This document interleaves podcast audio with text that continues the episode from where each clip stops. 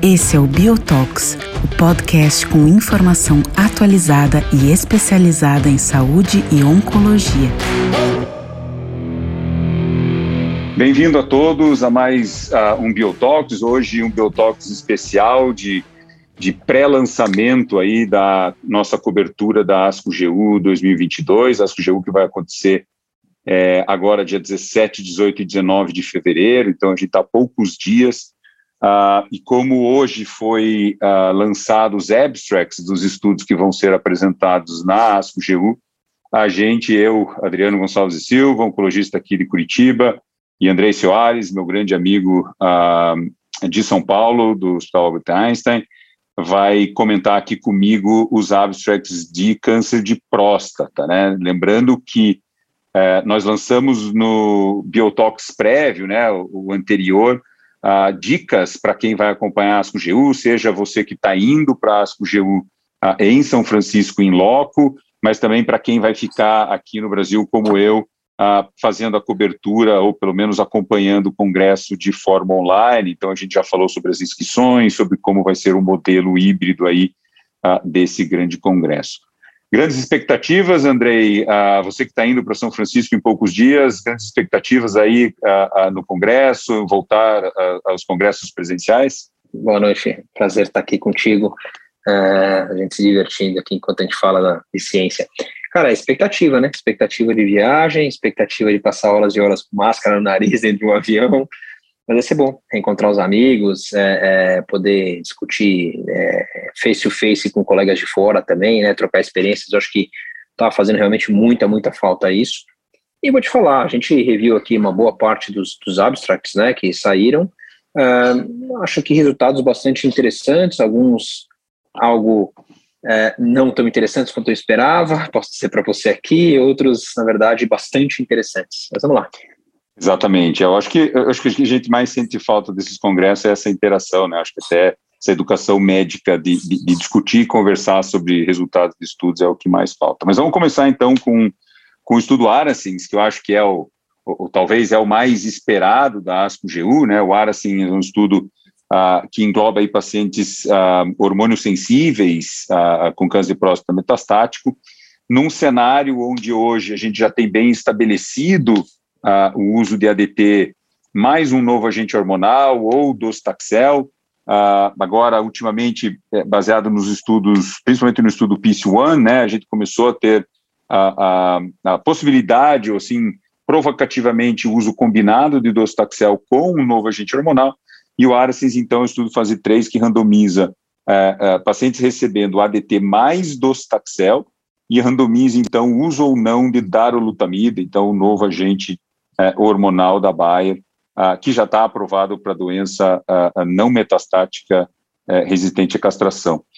a gente já tinha o press release, né, Andrea, alguns meses atrás, de que a sobrevida global e outros desfechos tinham sido positivos, e hoje a gente ficou sabendo, então, qual é esses desfechos. A gente teve, então, um overall survival de 0,67, o hazard ratio, positivo, então, para o uso de darolutamida, e eles citam ali que apesar de a grande maioria dos pacientes terem recebido outras terapias é, é, é, que prolongam a vida em câncer de próstata, e outros desfechos também bastante significativos, como tempo para doença resistente à castração, com hazard ratio de 0,35.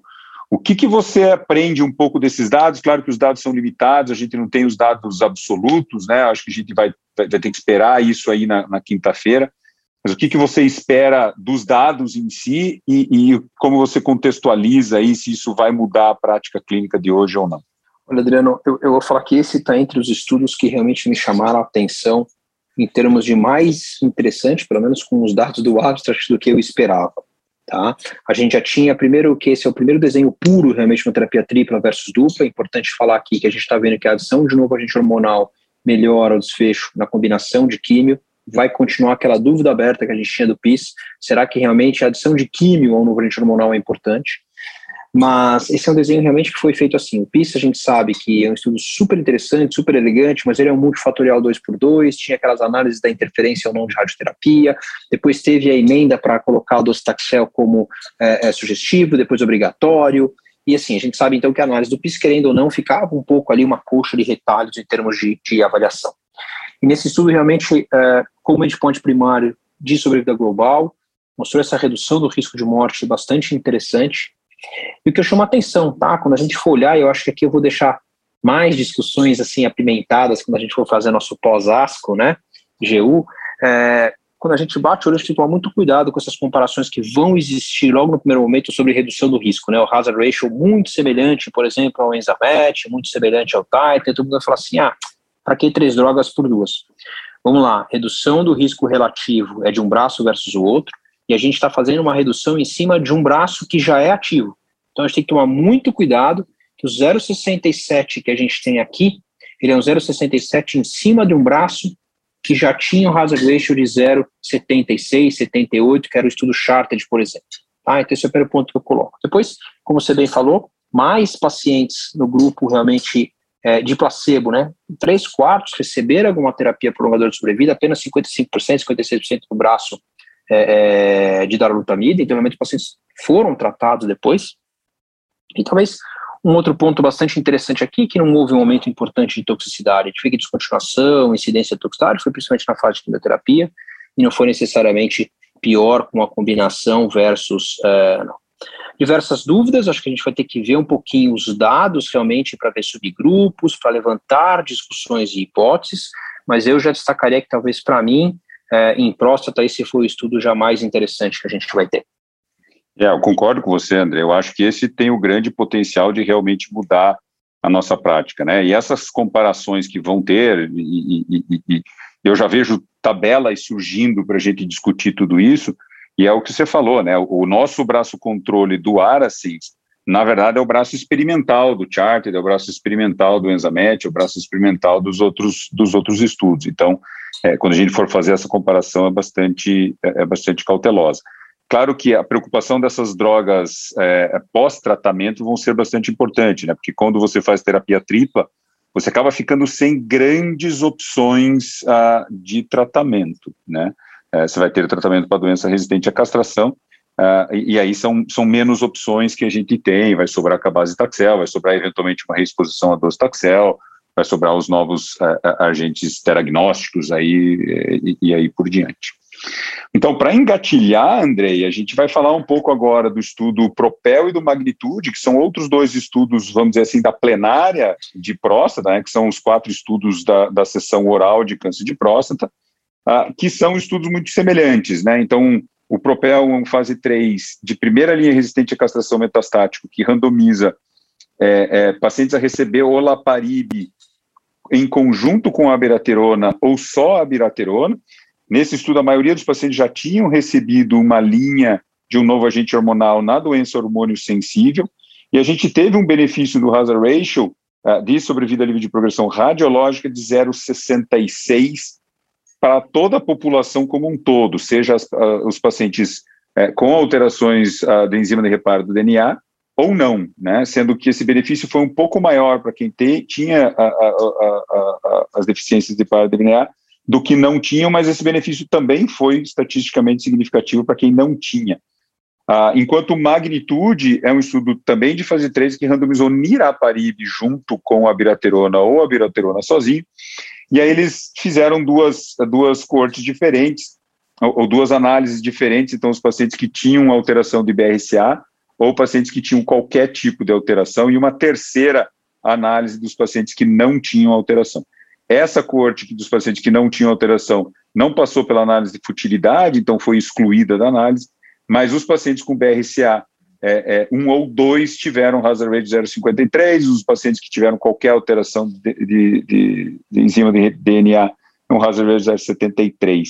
Uh, overall survival dos dois estudos ainda bastante imaturo, poucos eventos, que, que você achou, Andrei? Uh, Olaparib ou Niraparib, os inibidores da PARP, vão vir para a primeira linha em conjunto com a viraterona? Passa a ser uma razoável opção, vamos dizer assim, para pacientes uh, que foram expostos a um novo agente hormonal como antiandrogênico, tipo apalutamida, enzalutamida ou até eventualmente a daralutamida, como a gente está falando, ou não? Você acha que o sequenciamento das drogas como monoterapia ainda vai, vai, vai prevalecer nesses casos? Você sabe que alguns dados aqui são interessantes, né? E eu vou te falar que aqui eu tinha talvez expectativa um pouco mais alta do que eu vi. É, eu, eu, não tenho ao certo o número dos pacientes no estudo Propel que receberam novo agente hormonal no cenário sensível à castração. Eu não sei dizer se são 100% dos pacientes que receberam, eu acho que uma fração desses pacientes. Acho que isso vai ser importante a gente ver, porque quando a gente analisa os dados do braço de abiraterona isolado, eles são totalmente superponíveis com o Cougar 302, né? É, aqueles 16 meses de PFS, é exatamente o mesmo número, se não estou enganado, nos pacientes do Cougar 302. É uma população muito parecida com aquele estudo inicial de abiraterona. E a gente realmente teve um incremento quando a gente usa um inibidor de PARP. Incomoda e ao mesmo tempo a gente abre opções para vários pacientes o fato de você não ter um biomarcador, né? Funcionar também, quer dizer, melhor para quem tem as mutações, mas não necessariamente deixar de funcionar outro. Bom, tem aquele lado que aparentemente aquele grande bloqueio, o uso de abiraterona pode levar a uma situação, entre aspas, brackness, né? Você leva a uma indução de alterações de reparo do DNA por conta de manipulação ali do, do, receptor de andrógeno. A gente já sabia isso, inclusive o uso de análogo em antagonista de LHRH com radioterapia, por exemplo, né? Mas, anyway, isso pode ser aqui. O que a gente não viu no estudo magnitude, né? Essa relação dessas drogas aparentemente não aumentaram. Uh, então, o grande ponto aqui é exatamente isso. Mas eu faço uma coisa provocativa, que também vou deixar para gente discutir mais a fundo lá na frente do nosso pós-asco. Mas se a gente pegar os dados do estudo ACES, a PAIAB é exatamente, ou praticamente a mesma diferença aí de 25 para 16, lá foi 23 para 16 meses, né? nós precisamos ver melhor a população aqui na apresentação do Propel, entender um pouquinho quantos pacientes foram pré-tratados antes, quem é realmente o perfil dos pacientes, mas aqui, será que justifica uma droga mais ou menos cara, sem biomarcador, versus uma combinação dos outros, mais ou menos tóxico? Acho que aqui vai começar, lembra, isso tudo isso é um estudo randomizado de fase 3, né? Então, é, é, eu trago aqui essa, essa discussão sobre uma combinação de drogas que deu RPFS, porque esse é o grande ponto aqui. A gente não tem sobrevida global nesse estudo. A gente Exatamente. só tem sobrevida e progressão radio, radiográfica, que é o mesmo dado do, do, do ACES, né? Então, fica um pouco isso. E, até emendando para você comentar, para pegar os dois estudos juntos, magnitude, ele foi até um pouco menos empolgante do que o Propel, porque ele foi específico na população é, de mutação, ou você pode até dizer, não, mas na verdade eu posso olhar diferente, né? Ele, ele realmente tem um target therapy, né? Eu vou lá, faço um biomarcador e encontro, pode ser outra maneira da gente olhar. A gente consegue ver que é uma população de prognóstico pior. Quando a gente vê os mutados, o PFS no braço sem nenhuma droga vai bem pior, pelo de 10 meses, né? Quando a gente fala em 16 meses no estudo Propel. Então a gente vê realmente que a de uma população que vai pior dos mutados. Agora, deixando as diferenças aqui para passar a bola para você, primeiro, as drogas são diferentes, potências dos inibidores de PARPs não são iguais, o Laparib é mais potente que Niraparib, pelo abstract, eu vi aqui que é, o magnitude, os pacientes faziam avaliação por biópsia líquida. Eu não tive acesso, não, não participei do estudo Propel, então não sei dizer, não fui no clinical trials ou ler como é que foi, mas eu não sei como é que foi a avaliação dessas mutações. Outra coisa importante vai ser a gente ver o tipo de mutação. A gente sabe que para inibidor de PARP é extremamente importante o tipo de mutação. Mutação pontual, grandes deleções e assim por diante, modifica muito a chance de você rapidamente adquirir uma resistência a essas drogas. Então, eu acho que no primeiro momento, olhando assim de cima, está é, extremamente superficial para mim, sem compreender diversos outros atores que devem valer aí desses dois estudos. É, eu concordo com você, André, em tudo que você falou. É, é, eu acho que o que a gente vai ter que prestar atenção nas apresentações são esses pequenos pontos, né? Que se fosse para resumir qual a exata população dos dois estudos em termos de resistência à castração, quantos receberam um novo agente hormonal antes, quantos não receberam, até as terapias subsequentes, né, porque a gente vai analisar, na verdade, qual que é o sinergismo entre o inibidor da PARP e a abiraterona. Ah, então, quantos desses pacientes que estão no braço da abiraterona receberam olaparib na sequência, porque hoje em dia é uma, é uma droga aprovada, né? então, teoricamente, a gente tem que ter esse essa análise para ver se vale a pena essa toxicidade um pouco maior. Embora os números, pelo menos do abstract, mostram que a toxicidade não foi tão maior assim, pelo menos não, não tanto quanto a gente, ou eu pelo menos tenho a minha pequena experiência que eu tenho com os inibidores da PARP. Então, acho que vão ser dois estudos bastante interessantes para gente, a gente é, seguir e discutir mais a fundo no nosso COSASCO aí do dia 12 de março. E para fechar a plenária, Andrei, o estudo Preside, que é um estudo bastante interessante, até acho que até o conceito do estudo é bastante interessante, embora na minha opinião, não sei se vai mudar muito a prática, eu não gostei muito dos resultados, achei um resultado talvez um pouco demais para a gente uh, estabelecer, embora seja um estudo que, que, que, que, possa ser considerado positivo. Então, o PRESIDE é um fase 3B de continuação de enzalutamida. Então, para o ouvinte entender o cenário, é um paciente que recebeu a ADT mais enzalutamida no cenário hormônio sensível e ele eventualmente progrediu. Né? E quando ele progrediu, ele deveria ter tido pelo menos resposta em 13 semanas uh, para poder passar para essa segunda fase. Quando ele progrediu, esses pacientes foram então randomizados a receber docetaxel e continuar a enzalutamida ou só docetaxel uh, uh, sozinho. Então foram 270 pacientes aproximadamente em cada braço. o hazard ratio para PFS foi 0,72, positivo para quem recebeu a continuação de enzalutamida pós-progressão. Uh, outros desfechos, como o tempo de progressão de PSA, como resposta de PSA, também positivo para a continuação de docetaxel. Porém, os números absolutos, né, André, foram muito pequenos. Né? O benefício sobre vida livre de progressão foi basicamente menos de um mês e meio, ou seja, seis semanas de benefício de sobrevida livre de progressão, e aí vem a questão, né? Vale pelo preço que você vai pagar, né? Então, se você for contabilizar custo-benefício, aí talvez eu não sei se, se, se, se eu consideraria essa continuação de enzalutamida, não sei se você teve uma impressão diferente desse estudo. Não, eu acho que eu concordo contigo plenamente, Adriano. Eu acho que aqui é a diferença do, do estatisticamente significativo para o clinicamente significativo, né? Primeiro que a gente começa aqui o endpoint de, novamente, RPFS, resposta de PSA, eles até são algo interessantes, né? Você atrasa a progressão de doença, eventualmente aparecimento de sintomas, mas as custas de muito mais toxicidade, as custas de muito mais é, custo, né? É, sem contar que é um ganho relativamente frustro. A gente já sabia que em diversos cenários da doença resistente à castração, combinações de drogas não funcionam. A gente tem um próprio estudo de docetaxel, pacientes que falharam hormonoterapia, com e sem enza, mostrando realmente os mesmos achados, dá um pouco de resposta, dá um pouco de, de, de, de PFS, mas da sobrevida global, né? É, a gente tem um estudo de fase 4, chama Plateau Trial, né? Que é um estudo dos pacientes progrediam em exalutamida, aí eles é, trocavam para biraterona ou adicionavam a biraterona, por exemplo. Esse estudo, inclusive, foi totalmente igual, né? Mostrando que a manutenção de abiraterona não fez diferença nenhuma, é, de, de não fez diferença nenhuma. Claro que aqui a gente está falando até de, uma, de um provável mecanismo de, de ação que é meio junto, né, um com o outro, e que talvez é, é, o outro estudo que a gente tem aqui, na verdade, um ganho pode ser um pouco no sinergismo, um pouco de, de mecanismos de ação um pouco diferente em termos de se você colocar o docetaxel, ao invés de você adicionar, entre aspas, é, um novo agente hormonal. Eu acho que, novamente, é um estudo com endpoints ainda intermediários, vamos chamar assim, de RPFS PSA, estatisticamente significativo, mas não clinicamente significativo. Eu acho que ele é interessante, mas ainda está longe para que a gente discuta aí a incorporação. É muito mais fácil eu discutir incorporação de, de terapia tripla no cenário sensível à castração, no meu ponto de vista, é, do que, por exemplo, aqui uma manutenção e adição de uma droga no paciente já um pouco mais a posteriori.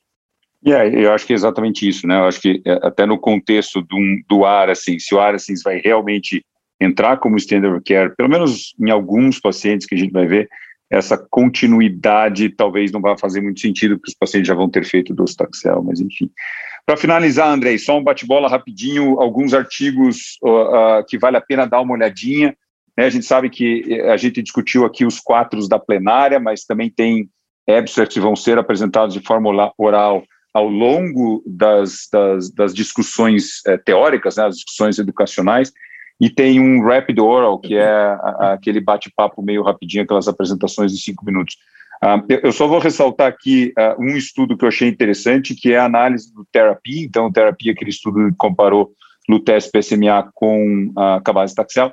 Eles fizeram análise é, é, tentando utilizar marcadores do PET PSMA e do PET FTG como preditores de resposta, e eles acharam uma correlação interessante entre esse alto no PSMA, com SUV acima de 10 sendo como o melhor marcador.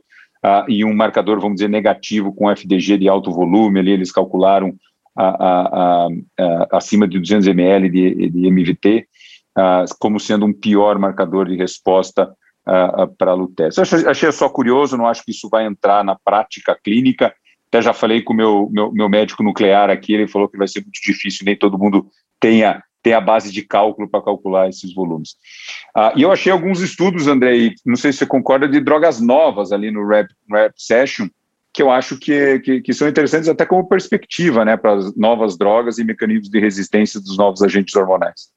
Acho que sim, destacando os dois que a gente tinha comentado há pouco, né, o estudo do Protac, né, então é um receptor de andrógeno degradador, né, e de maneira interessante, essa molécula já vem sendo desenvolvida há alguns anos, estudo acho que de fase 1 barra 2, é, mostrou aqui uma eficácia principalmente em pacientes politratados com mutações de resistência aos novos agentes hormonais é, atuais, né, as mutações T878A e, e H875, é, então, talvez até de uma maneira interessante, é uma droga para ser utilizada no nicho mais específico de pacientes com talvez um biomarcador.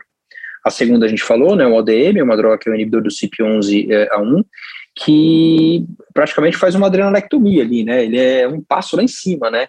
Então, vamos ver como é que vai ser toxicidade, né? Eventualmente no uso de mais a longo prazo mesmo dessa droga. É, e por outro lado, ela tem algumas vantagens de ser muito potente na sua inibição, inclusive inibindo ali, por exemplo, a produção de progesterona assim por diante, que é uma das, das, dos mecanismos de resistência, por exemplo, do uso de abiraterona, que aumenta a produção de progesterona, e com isso faz, induz né, a mutação 878A e, e acaba indo no, no, caminho que a gente falou aqui. Então, acho que são duas drogas para ficar atento. E eu traria, talvez, aqui na parte doença localizada, a tentativa de incorporar um pouco inteligência artificial na avaliação de marcadores histopatológicos, é, validação em estudos com uso de hormonioterapia, na, na, na verdadeira validade do uso ou não. Então, acho que talvez é, é um cenário bastante interessante, porque aqui não é necessariamente falando em biomarcador, né, biologia molecular que a gente fala, e sim do uso de inteligência artificial, avaliando algumas uh, especificações específicas da histopatologia dos tumores para tentar agregar alguma coisa a mais. Acho que isso tudo é meio válido. E, e esse estudo que abre, na verdade, a, a ASCO-GU, né, então, uh, dia 17 aqui no Brasil vai ser uh, meio-dia e 45, se não me engano, uh, lá em São Francisco, 5 horas a menos, Uh, e vai ser interessante porque quando a gente lê o abstract é difícil de compreender como foi feito essa, esse cálculo, e eu imagino que na apresentação eles vão mostrar um pouco mais. E é um cálculo feito pelo RTOG, pelo eh, NRG, né, que, é, que são os, os, grandes grupos americanos eh, eh, de, de, de, tratamento né, de doença localizada. Uh, e, e, o que você falou das novas drogas, eu acho que coloca muito é, é, a, a, o NGS em câncer de próstata. Né? Eu acho que cada vez mais a gente vai começar a ter que fazer essas análises de mutação. Ficamos por aqui, Andrei. Então, fica o convite para todos a participar do nosso, da nossa cobertura durante a ASCO-GU. Fiquem atentos aí nas mídias sociais a, a, da, da Bio.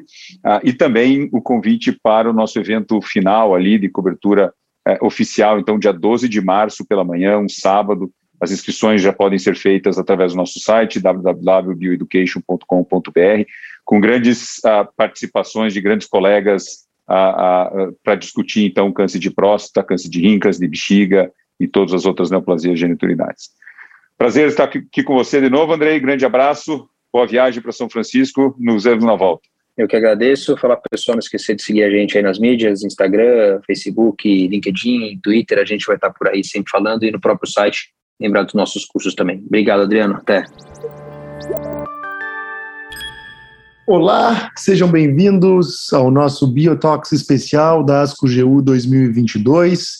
Meu nome é André Fai, eu estou aqui com meu amigo e colega Fernando Sabino eh, para trazer eh, alguns estudos, os abstracts da ASCO GU acabaram de ser liberados e a gente quer trazer alguns aspectos aqui, algumas seleções do que a gente acha que vai ser importante uh, estar atentos uh, nas apresentações que vão acontecer agora no dia 17, 18 e 19 na ASCO GU de 2022. Sabino, seja bem-vindo. Uh, um prazer estar contigo aqui para a gente discutir um pouco dos abstracts em no módulo de câncer renal e de tumores raros, que incluem uh, tumores de pênis, uh, adrenal e testículo, né, que ficam sempre dentro desse mesmo módulo uh, no congresso da ASCO-GU. Sabino, eu vou já, por uma questão de tempo e para a gente tentar trazer todos os abstracts, começar a te perguntar a tua opinião e quais estudos tu acha que de fato são relevantes nesse estudo. Vamos começar a falar sobre câncer renal. Tá? Eu acho que câncer renal, né, um primeiro estudo, eu já vou começar aqui a trazer algumas atualizações. Eu acho que vai ter uma atualização do Keynote 564, né, o estudo de pembrolizumab adjuvante. Uh, a gente acessando o, abstract, uh, a gente identifica que o ganho de sobrevida livre de recorrência parece ser mantido numa proporção de aproximadamente 11%. Esses são os dados que estão no abstract aqui, ainda sem uma diferença estatística em sobrevida global, mas essa é uma atualização que parece confirmar uh, o papel do pembrolizumab no cenário adjuvante, né, para essa população de risco uh, intermediário ou alto risco de pacientes com doença localizada. Né. Então, aqui eu já, já começo trazendo uma atualização que eu acho que é importante, né, de a gente estar atento, uma vez que o tratamento adjuvante com imunoterapia começa a ganhar um espaço no tratamento do câncer renal. E aí eu te pergunto, te passo a palavra, né, que, quais estudos tu acha na doença metastática que a gente deve estar atento uh, em, uh, em câncer renal especificamente?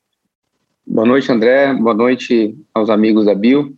É um prazer a gente estar aqui é, dando uma prévia do que vai acontecer nos próximos dias no ASCO-GU. Lembrando que esse módulo de carcinoma renal e tumores outros, como tumor de testículo, adrenal, uh, e pênis vai, vai acontecer no sábado, dia 19, né? A programação, quem está inscrito para assistir ao vivo, uh, lá em loco ou online. Então, nós, parte do da Bio também vai estar tá lá cobrindo.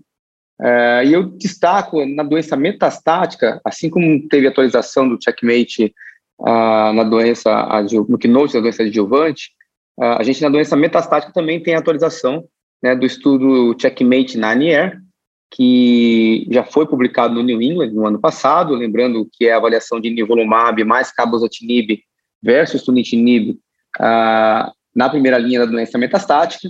A primeira publicação tinha um follow-up de 11 meses e agora uma atualização com um follow-up aí de dois anos, é, que basicamente confirma para a gente o benefício da combinação de nivo e cabo, né, em termos de sobrevida global, mantendo aí o hazard ratio de 0,70, é, também mantendo o benefício de sobrevida livre de progressão e também é, mantendo uma, uma interessante taxa de resposta à combinação, em torno de 56%, né, uh, contra sunitinib. E também aproveitando nesse mesmo estudo, né, também tem atualização dos dados de qualidade de vida do Checkmate 9R, é, também com follow-up aí mais longo, em torno de 33 meses, confirmando que já tinha sido visto na primeira apresentação de dados de qualidade de vida que a combinação de cabo e nível eles não impactam de maneira negativa a qualidade de vida e ao longo do tratamento os pacientes ainda têm uh, um benefício, uma melhora da qualidade de vida quando comparado com o sunitinib, que ao longo de todo o tratamento com o sunitinib, os pacientes que receberam sunitinib têm aí uma, uma piora da qualidade de vida. Né? Uh, ainda na doença metastática, uh, contando um pouquinho do tempo. Tem um, tem um estudo bem interessante, que é o estudo Ativo 3, que, quem não lembra, é um estudo que avaliou uma molécula chamada tivozinib. A gente não tem essa molécula no Brasil. Né? Esse estudo que foi publicado no Lancet de 2019 avaliou essa molécula tivozinib versus sorafenib em terceira linha, né? e já tinha mostrado um benefício em sobrevida livre de progressão para essa molécula, e com esse, essa atualização, né, com follow-up é, mais longo, uh, de 36 meses, também é, confirmou aí esse benefício em sobrevida livre de progressão para essa molécula em cenário de terceira linha. Sabino, eu acho, né, complementando, acho que fez um bom resumo de estudos importantes que a gente tem que estar atento. De fato, eu estou curioso para ver esses dados. Uh, e, e, um dos dados que eu acho que a gente uh, precisa compreender melhor são os dados de qualidade de vida. Né? Porque uma vez que a gente tem vários tratamentos que e combinações de imunoterapia com terapia anti-VGF, com dados de eficácia bastante similar, é, eu acho que os dados de qualidade de vida aqui vão ser importantes para nos ajudar na tomada de decisão. Né? Então, eu acho que explorar essa discussão de, de qualidade de vida é um elemento importante eh, na escolha do tratamento de primeira linha. Então, eu acho que esse é um estudo que a gente tem que ter uma, né, uma, uma atenção especial. Eu acho que ele agrega né, no dia a dia e no processo de tomada de decisão. Tá? Uh, Sabino, uh, outros estudos que eu acho que, rapidamente, aqui um estudo de fase 1, fase 2, nessa mesma linha, avaliando uma outra combinação de nivolumab e axitinib, então, assim, aqui eu acho que, né, sem entrar em maiores detalhes, mas, assim, uma, uma nova combinação de imunoterapia com terapia anti-VGF, né, é, um estudo menor, né, mas acho que, que para a gente colocar na lista aqui de, é, de estudos é, para serem avaliados. Mas o que eu quero te perguntar, e eu acho que aqui a gente entra num outro, uh, num, numa outra classe de estudos que é super relevante, uh, que, é, que são os estudos de biomarcadores. Né? E a gente vai ter alguns estudos importantes aqui de biomarcadores em câncer renal, né? e que, sem dúvida, né, é, com essas novas terapias nos, nos, ajudam a individualizar tratamentos. Então, Sabino, o é, que, que tu seleciona do ponto de vista de biomarcadores em câncer renal que tu acha que, que vai ser importante nessa ASCO-GU de 2022? Então, Fai, é, essa busca por biomarcadores é um, é um desafio que a gente vê ao longo dos anos, desde a época das terapias alvo-moleculares e agora com imunoterapia, né? A gente tentar entender é, por que, que tem pacientes né, que respondem tão bem a um determinado tratamento, desses novos tratamentos, e outros que não têm nenhuma resposta, vão tão mal, né? Então deve ter alguma, alguma explicação aí uh, molecular. Então os estudos biomarcadores vão atrás disso, e a gente vai ter alguns estudos bem interessantes nessa ASCO-GU, mas eu separei dois que me chamaram a atenção. Um primeiro estudo é o estudo, uh, é uma avaliação translacional do estudo Nivorem, né, GETUG 26, do grupo do Gustavo Rossi, que é um estudo de fase 2 que avaliou nivolumab em pacientes uh, com câncer de rim metastático uh, em cenário de vida real, tá? E o que, que eles fizeram nesse estudo? Eles pegaram uma parte dos pacientes e coletaram sangue periférico e avaliaram uh, a, a, o tipo e a quantidade de citocinas nos sangue periféricos. Então, eles conseguiram isolar algumas citocinas, como, por exemplo, interleucina 6, interleucina 7, interleucina 8, também é, VEGF no sangue periférico, e viram que quando tem uma alta presença desses bio, dessas citocinas no sangue periférico, a resposta com o nivolumab é muito ruim, muito pobre. Por outro lado, eles identificaram uma citocina chamada 41BB, que quando estava presente em alto valor no sangue periférico, esses pacientes foram associados com uma melhor taxa de resposta com o nivolumab e também um melhor desfecho de sobrevida. E aí eu vou para um segundo estudo também é, de biomarcador, da, que é uma análise molecular do estudo de fase 2 Titan. Quem não se lembra, o Titan é um estudo que avaliou se é realmente necessário IP, na combinação de NIVO e IP, então aqueles pacientes recebiam dois ciclos de NIVO, a doença em primeira linha, aqueles pacientes que eram não respondedores ou tinham doença estável, eles então recebiam um booster de ipilimumab com nivolumab, e aqueles que tinham resposta, eles mantinham só com nivolumab. Uh, eles fizeram o quê? Eles fizeram uma avaliação é, de biomarcador no tecido tumoral desses pacientes. E aí, muito interessante nesse estudo, é que eles, eles identificaram que aqueles pacientes que tinham uma alta concentração de 4-IBB e célula CD4, né, tanto no, no sangue periférico quanto no tumor, tinham aí uh, uma melhor uma maior probabilidade de responder ao booster de Nivo e IP. Então, talvez a gente esteja aí caminhando né, é, para identificar realmente um biomarcador que nos ajude a selecionar talvez qual que seja o melhor paciente a receber a imunoterapia isolada ou a combinação de imunoterapia. Tem outros estudos também na linha de biomarcadores, mas que esses dois merecem uma atenção uh, do pessoal que vai acompanhar o GU. Sem dúvida, Sabino, eu concordo contigo. Eu acho que esses estudos são super relevantes. Né, e eles uh, abrem aí né, um caminho para a medicina personalizada em câncer renal, ainda mais que quando a gente observa né, no próprio estudo Titan eh, que a adição de, de ipilimumab ela converte um número pequeno de pacientes. Né? Então, é selecionar quem é o paciente que tu deve, de alguma forma, expor a esse tipo de, de terapia é extremamente importante. Né? Eu acho que uh, esses estudos exploratórios né, são fundamentais e certamente validações vão ser necessárias, mas eu acho que eles eles nos ajudam né, a definir qual é o melhor caminho daqui para frente. Sabino, eu vou mudar de área, mas vou continuar falando sobre biomarcadores, tá? E, e um outro estudo que eu acho importante, já indo uh, um pouco para os tumores raros, mas também falando de biomarcadores, é um estudo que vai avaliar biomarcadores e alterações genômicas em pacientes com carcinoma escamoso de pênis. Né? E é um estudo, então, que vai avaliar alterações genômicas e o status de HPV, avaliando resposta né, o, desses biomarcadores com imunoterapia. Então, eu acho que esse é um estudo também para gente, a gente ter atenção aqui né, uh, que de alguma forma essa é uma doença rara, mas que no Brasil é importante, né, e eu lembro aqui que a gente está né, participando do estudo Hércules, uh, que também está avaliando o uso de uma imunoterapia em pacientes com, com carcinoma escamoso de pênis, né, e eu acho que explorar biomarcadores aqui tem um papel importante, né, inclusive esse é parte de um trabalho que nós dois estamos envolvidos aqui, junto com o teu trabalho de doutorado, então para a gente tem ainda um significado especial para a gente ver o que, que vai ser ser discutido aqui de, de alterações genômicas né, nessa população de pacientes com carcinoma epidermoide de pênis. Né? Então, como a gente falou de biomarcador em rim, eu queria destacar esse estudo em pênis, né, que eu acho que tem uma, uma, uma relevância é, dentro da compreensão da biologia da doença. Né? Uh, e aí eu passo falando em carcinoma epidermoide de pênis, para um estudo que eu acho que de fato é relevante, que é o estudo Pericles, que é um estudo de fase 2, que vai avaliar o papel da imunoterapia né, é, em pacientes com carcinoma epidermoide é, de pênis. Então, são dois braços nesse estudo, existe um braço que vai usar a tesolizumab de forma isolada e um braço que vai usar a tesolizumab associado à radioterapia, né? Uh, e o que a gente observa aqui é que existe um grupo de pacientes, inclusive, que atinge resposta completa.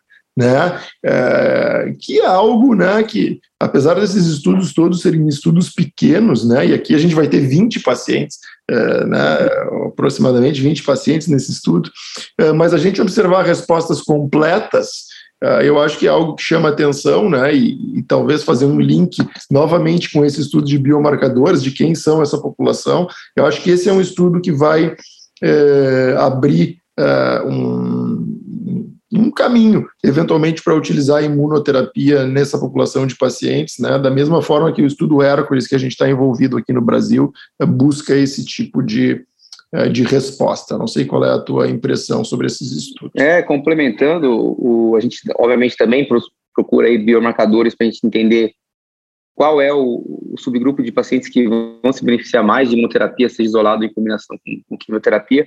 E o próprio estudo Hércules tem aí também uma, uma avaliação translacional que é feita durante todo o tratamento, né?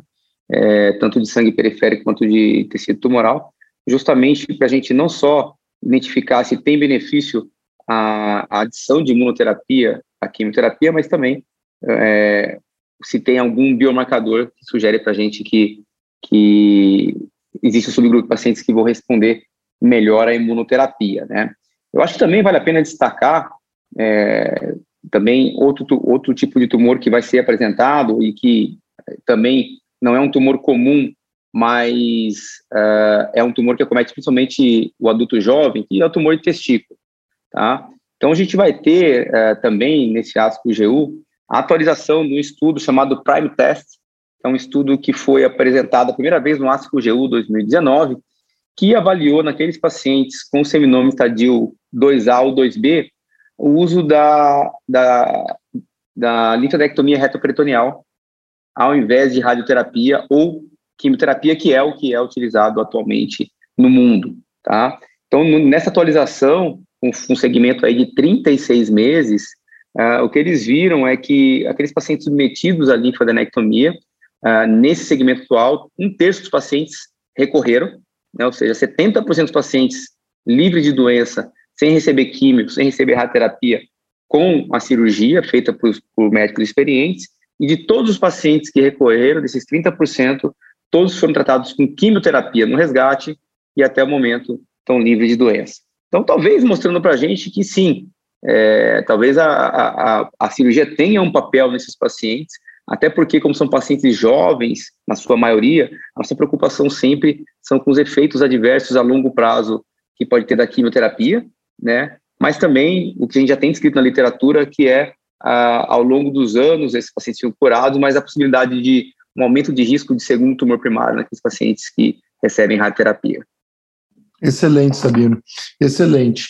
Uh, e ficando no link né, de tumores raros, eu acho que o último estudo que eu, que eu selecionei é, para que, que a gente também fique atento aqui, que eu acho que é um estudo importante, que é um estudo avaliando o papel do, do mitotano adjuvante em pacientes uh, com carcinoma adrenocortical, né, com carcinoma de adrenal, uh, considerados de risco intermediário baixo. Né. Então, o mitotano é utilizado né, naqueles pacientes uh, com carcinoma de adrenal de alto risco, mas sem uma evidência muito significativa do seu benefício, né, uma droga utilizada mas onde os estudos são né, é muito controversos de fato em relação ao seu impacto, principalmente nessa população de baixo risco ou de risco intermediário, né, em que a gente não sabe se de fato há um benefício. E a gente está falando de uma doença que, apesar de rara, ela é muito incidente no Brasil, pelo menos no sul do Brasil, né, aqui onde eu me encontro, a gente tem uma incidência bastante elevada e a gente sabe que é uma, que é uma doença agressiva né, que é uma doença que, apesar dos tratamentos disponíveis de restricções cirúrgicas agressivas no cenário localizado, né, as recorrências são elevadas. Então, eu acho que buscar eh, dados, informações consistentes, né, esse é o primeiro, talvez, estudo randomizado aqui, né, avaliando o papel do mitotano uh, nessa população de pacientes, uh, e esse estudo foi negativo. Né? Então, assim, mostrando que não há uma redução do risco de recorrência nem impacto em sobrevida global quando compara é, o uso de mitotano com observação. Né? É, talvez sendo um estudo importante é, para que a gente comece né, a definir a não utilização de mitotano nessa população de pacientes né, com menor risco de recorrência. Né? Então, acho que esse é um estudo também relevante né, e que vai pautar decisões na prática clínica. Sabino, é um, é um congresso com bastante informação, com bastante, com vários estudos importantes, né? E, e sem dúvida a gente tem esse primeiro acesso aos abstracts, mas muitas vezes a gente tem atualizações no momento da apresentação, né, e, e, e, a gente compreende melhor com todas as discussões que vão acontecer em São Francisco, né, mas eu acho que a gente já tem aí uma boa prévia para que o pessoal possa acompanhar e selecionar os estudos que, que vão ser relevantes nessa área, nesse módulo de rim uh, e tumores raros.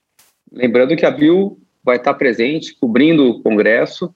É, quem puder acompanhar nossas redes sociais, é, teremos informações é, em tempo real do que acontece, não só que a gente está destacando hoje aqui, e todo o time da Bill também está destacando em câncer de próstata, em câncer urotelial, mas também uh, trazendo as nossas impressões após as apresentações locais.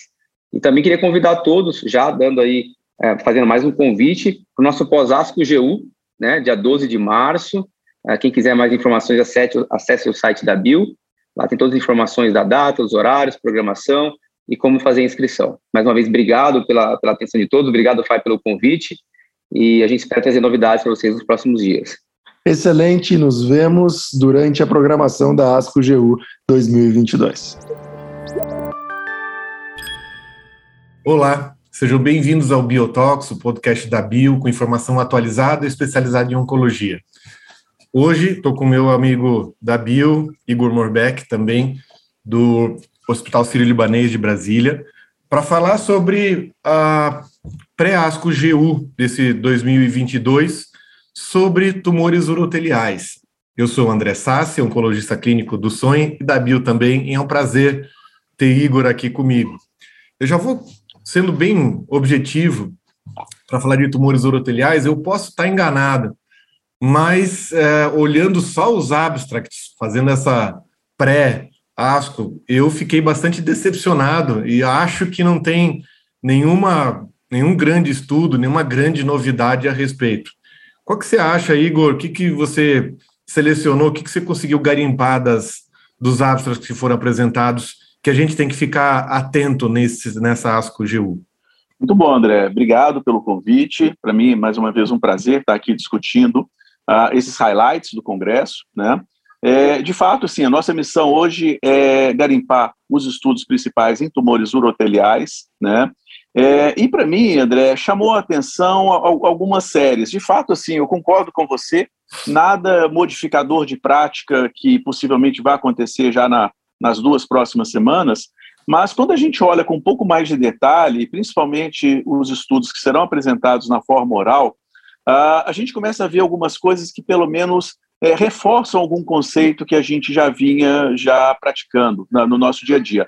O principal deles, talvez, venha de uma série, uma série retrospectiva, multi-institucional, que tem hospitais como, por exemplo, o Boston, Massachusetts, uh, tem o Hospital de Toronto e a Universidade de Califórnia, que olharam para uma situação clínica muitas vezes de difícil decisão na nossa prática, que é exatamente os pacientes que são tratados com cirurgia versus uh, tratamentos multimodais em câncer de bexiga, tá? Ou seja, na prática clínica, a gente sabe que muitos pacientes com doença localmente avançada, são aqueles de T2 a T4, N0, são pacientes que recusam a cistectomia.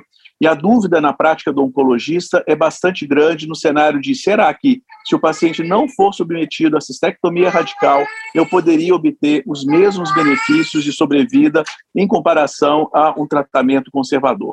Então, uh, esse estudo, de certa forma, embora seja uma análise retrospectiva de mais de 700 pacientes eles começam a mostrar que há de fato aquilo que a gente já imaginava nas séries antigas, lá do Mass General, de que a sobrevida global desses pacientes não é impactada pelo fato de os pacientes não serem submetidos à cirurgia. Um spoiler rápido em relação a esse estudo, a sobrevida global ela foi levemente superior, mas estatisticamente significativa, favorecendo a trimodalidade. Lembrando que, quando a gente fala de trimodalidade, nós estamos falando de uma RTU máxima seguida de quimio e radioterapia. Isso é importante porque para que você obtenha o máximo de benefício para esse subgrupo de pacientes, você precisa selecionar bem essa população. A gente, uh, às vezes, fica olhando para um desenho desse estudo retrospectivo, né? E, uhum. e, a gente fica se perguntando por que, que não randomizado. E a, a, gente tem randomizados, mas que nunca conseguiram recrutar pacientes, né? Exato, Acho que a gente teve dois exatamente. ou três estudos que tentaram. É, que foram fechados. E que foram fechados precocemente por falta de recrutamento, que é, uma, que é muito exatamente. triste. Né?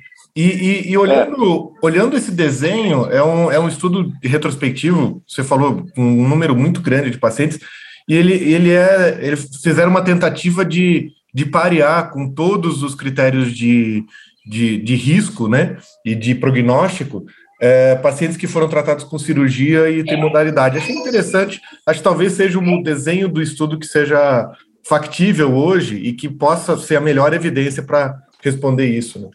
Exatamente, André. Eu acho que vale a pena ficar de olho nesse dado. Né? Tá bom. É. Bom, seguindo aqui, outro estudo que me chamou a atenção é mais uma vez um estudo das drogas imunoconjugadas, né? Da, das drogas conjugadas com anticorpo. Sim. Um deles, então, é exatamente o enfortumab. O enfortumab que a gente já sabe que tem dados positivos em linhas subsequentes, né, refratários à platina, mas a gente agora está olhando para o papel e a eficácia do enfortumab na neoadjuvância. Interessante essa corte, ainda muito pequena. O líder desse estudo é o Daniel Petrilac, que tem sido realmente uma pessoa muito ativa né, com o uso dessas drogas, como o Fortumab e o Sacituzumab Govitecan. Uh, e essa é uma série ainda pequena, com 22 pacientes, mas que mostra que, de fato, o Infortumab pode ter um papel interessante na neoadjuvância de pacientes que são inelegíveis à platina. A taxa de controle desses pacientes foi alta, foi em torno de 50% de benefício clínico de resposta, e com uma resposta patológica completa, que foi o objetivo primário desse estudo, na ordem de 36%. Ou seja, é, é um estudo preliminar, não muda a nossa prática, mas é para ficar de olho, porque certamente é, esse estudo vai além para cortes maiores e comparativas, além de combinações, né? Então, acho que combinação dessas drogas, como por exemplo imunoterapia, tem sido algo que tem despontado como uma nova promessa no tratamento do câncer de bexiga, mas, né? Mas para mim, Igor, só para fazer um parênteses também, é muito sintomático. Tudo bem que é um estudo interessante, é, é, é neoadjuvância com, com, com infortumab é, é uma coisa que a gente precisa estudar, mas para mim é sintomático que um estudo com 22 pacientes tenha sido selecionado para apresentação oral, né? É, é impressionante. uma né? taxa é de resposta é. interessante e tudo, é, não é, era o que a gente é. esperava de um, de, um, de, um, de um congresso que eventualmente pretenda mudar a nossa rotina. Né?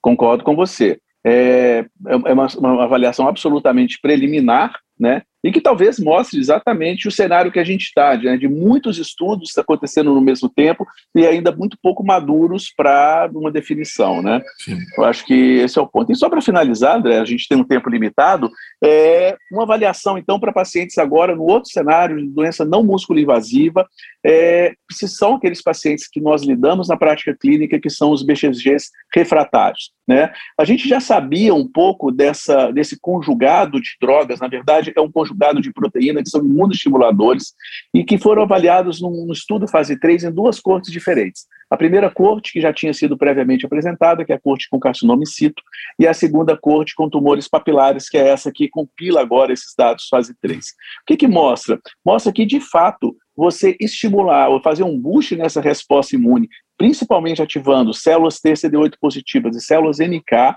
parece que faz algum sentido. A gente não sabe, obviamente, se essa, essa conjugação de proteína, que já tem um nome, é, o nome é Anctiva ou N803, isso vai vir a chegar no mercado nacional. Mas o ponto principal é que essa combinação de BCG com esse conjugado levou às melhores taxas de controle naquela população refratária BCG, teve um índice muito baixo de cistectomia pós-falha, 95% dos pacientes tiveram, é, foram livres de cistectomia nessa coorte, e isso também aumentou a taxa de resposta e sobrevida. Ou seja, me parece ser uma promessa para essa população ainda de difícil tratamento, mas, de novo, a gente precisa saber como é que isso vai chegar aqui para nós. Né? É, resumindo tudo isso, três estudos diferentes, cada um num cenário que eu mostrei, mas que é, são estudos que não, de certa forma, mudam a nossa prática de maneira imediata. A única atenção que realmente que eu chamo é essa corte retrospectiva de pacientes que, de fato, lá do Best Gênero e, e, hospitais, que, de fato, reforça, muitas vezes, e nos tranquiliza essa indicação de tratar os pacientes com trimodalidade e evitando a cistectomia. André, eu vou passar a bola para você agora, para que você possa aí falar para a gente o que, que você conseguiu garimpar desses, desses highlights aí de urotelial. Só continuando o que eu dei de spoiler no começo, né? Foi difícil, né? Ainda, ainda são poucos estudos, mas ainda tem quatro estudos que acho que as, as, quem está interessado em, em, tumores uroteliais é, deve, deve assistir, deve observar com cuidado os resultados. O primeiro é o, é o é, Zero One, na verdade, uma, uma, uma corte dessa, desse estudo, com sacituzumab govitecan em combinação com pembro, em pacientes com câncer urotelial metastático, que progrediram após platina. Então, em segunda linha, combinação de pembro com sacituzumab.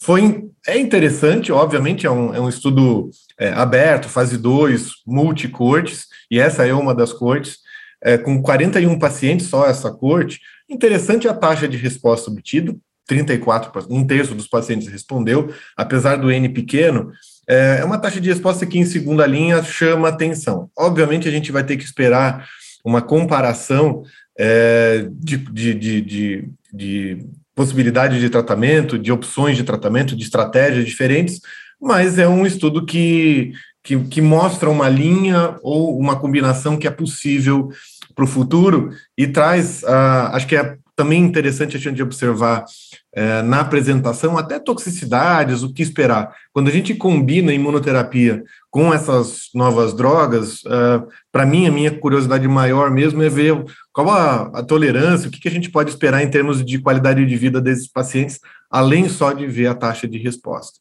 Um outro. Eu concordo, concordo com você. Assim, é, muitas vezes a gente fica muito focado em obter a melhor resposta, respostas duráveis, mas a gente esquece muitas vezes da tolerância. E a gente sabe que essas drogas né, de corpo conjugada, elas não são tão bem toleradas assim. Fadiga e diarreia, por exemplo, é algo frequentemente visto quando a gente olha com cuidado os dados de, de, qualidade de vida e de efeitos colaterais. Né? Sim, e quando a gente olha para imunoterapia, que normalmente ou não tem nada, ou tem eventos adversos graves, quando a gente combina a imunoterapia com alguma com alguma nova droga, é, a preocupação é sobre controle, sobre o manejo de eventos adversos, né?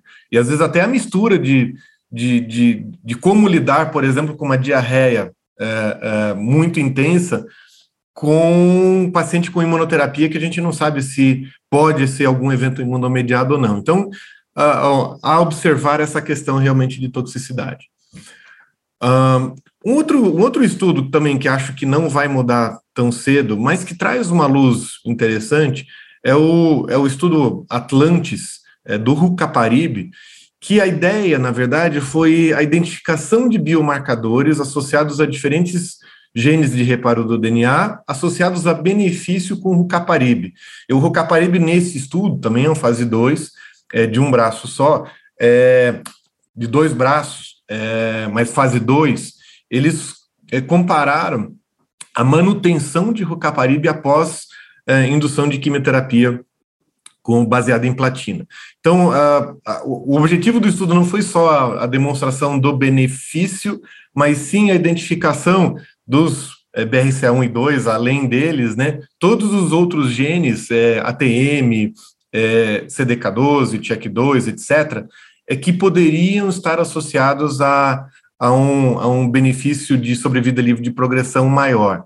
Acho que é interessante, obviamente também não vai mudar a nossa rotina, a gente não tem nem aprovado o Caparibe para manutenção ainda, mas é, como às vezes é difícil identificação de pacientes que podem ter algum benefício, faz sentido a gente ter um olhar diferenciado para estudos que identificam essa subpopulação. Eu acho que em câncer de bexiga, André, está se despontando realmente um novo cenário, que é esse cenário de personalização, né? Então a gente já tem isso com FGFR3 no cenário do endafertinib, e agora desponta realmente inibidores da PARP, e eu acho que isso, possivelmente, no futuro, vai fazer com que a gente seja é, realmente seja necessário fazer painéis MGS na tomada de decisão em câncer de bexiga, o que é uma boa notícia, né? Os modos que a gente vem fazendo em câncer de pulmão e outros tumores sólidos. Acho que sim, esse é o caminho mesmo. O, o que a gente tem que analisar mesmo é com, com cuidado, é, e, acho que diferente do que, do que foi visto em próstata, por exemplo, que, que os inibidores de PARP foram meio introduzidos numa população, no meu ponto de vista, ainda pouco, pouco definido, é, estudos bem feitos, bem conduzidos no, no, nos pré-estudos de fase 3 é, precisam ser, ser, ser avaliados para a gente conseguir analisar com mais cuidado. Bom, dois estudos, só para finalizar nossa conversa, é, que eu vou só citar, que é Avelumab em primeira linha em pacientes metastáticos Anfit para platina, é, um estudo também é, foi positivo, foi entre aspas positivo, né? Foi boa taxa de resposta, também é um estudo de braço único. É, a gente pode eventualmente comparar, tentar comparar depois esses resultados com outras imunoterapias e, e tentar contextualizar a indicação.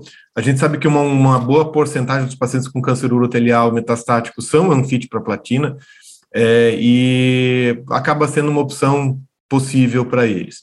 E um outro estudo que, infelizmente, é negativo, mas eu já esperava até, que é a combinação de pembrolizumab com lenvatinib, é, Levantinib não, não mostrou benefício nenhum associado a pembrolizumab é, em segunda linha, então é, não é um, é, assim, vale a pena a gente observar, aprender com os estudos negativos, mas salientando que não, não trouxe benefício nenhum.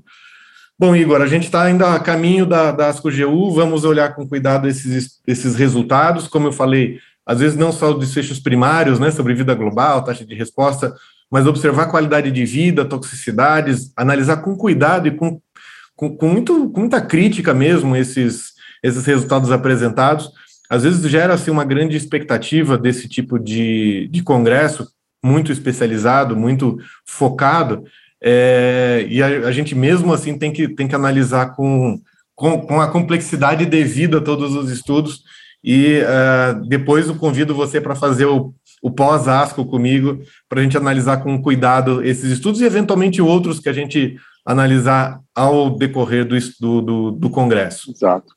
Exatamente, André. Eu acho que esse ponto é importantíssimo. Após a gente digerir todos esses dados, interpretá-los da melhor maneira, e você é um especialista nesse tipo de análise, no dia 12 de março, então, a gente convida para esse pós-asco, onde vai estar todo o time da Bio e convidados, né, outros especialistas focados em GU, que vão exatamente colocar uma perspectiva mais prática, mais real, né, e tomara que mais otimista em relação a esses dados, né, André? Foi um prazer.